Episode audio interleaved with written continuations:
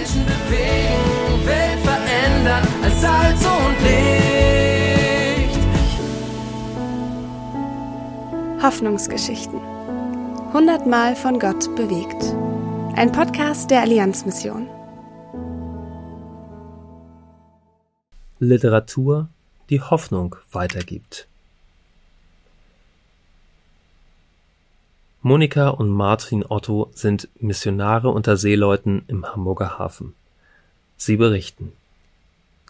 Seit 1987 gehen Monika und Martin Otto täglich auf die Schiffe im Hamburger Hafen, um Seeleuten in ihrer Not zu begegnen. Das geschieht durch Rat, materielle Güter, Tat und natürlich die Weitergabe des Evangeliums. Martin hat über die Jahre Tausende von Gesprächen gehabt. Inzwischen hat er sechs Bücher zu verschiedenen Themen geschrieben, die die Seeleute betreffen. Jedes Jahr gehen Tausende in die ganze Welt, darunter die Philippinen.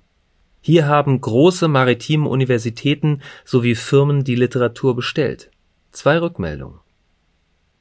Es ist sehr schwer, ein Buch zu finden, das religiöser Natur ist und gleichzeitig über den maritimen Beruf spricht. Durch dieses Buch werden die Seeleute zu Antworten auf Fragen geführt, die ihnen auf ihrer Reise begegnen können. Monika und Martin wollen über diese Bücher die gesamte maritime Welt mit dem Evangelium erreichen. Dazu aus Offenbarung 21, Vers 3. Und vom Thron her hörte ich eine mächtige Stimme rufen, Seht, die Wohnung Gottes ist jetzt bei den Menschen. Gott wird in ihrer Mitte wohnen, sie werden sein Volk sein, ein Volk aus vielen Völkern, und er selbst, ihr Gott, wird immer bei ihnen sein.